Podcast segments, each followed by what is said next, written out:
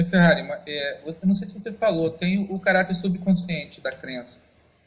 Toda essa viagem para a China é uma viagem pelo subconsciente. Eu falei repolho.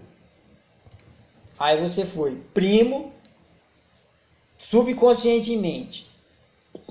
Desenho, patrão, situação econômica, Karl Marx. Toda essa viagem, todas essas associações são subconscientes. Se você fizer a viagem observando a viagem acontecer, aí você está se tornando o subconsciente consciente, produzindo autoconhecimento.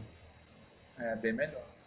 Agora, se você, se a viagem para a China acontece e você não observa, ela acontece toda subconscientemente. Essa de viajar pela internet, eu acho que é a melhor metáfora, porque é isso. Na hora que você recebe um significante, é como se fosse um link. E aí você clica. E aí você, navegador, começa a viagem. Parece lá, repolho.com.br. Aí você clica no repolho.com.br. Aí, aonde que vai parar essa porra? Meu amigo. Oficina. Nu. Você vai até Júpiter por causa do repolho.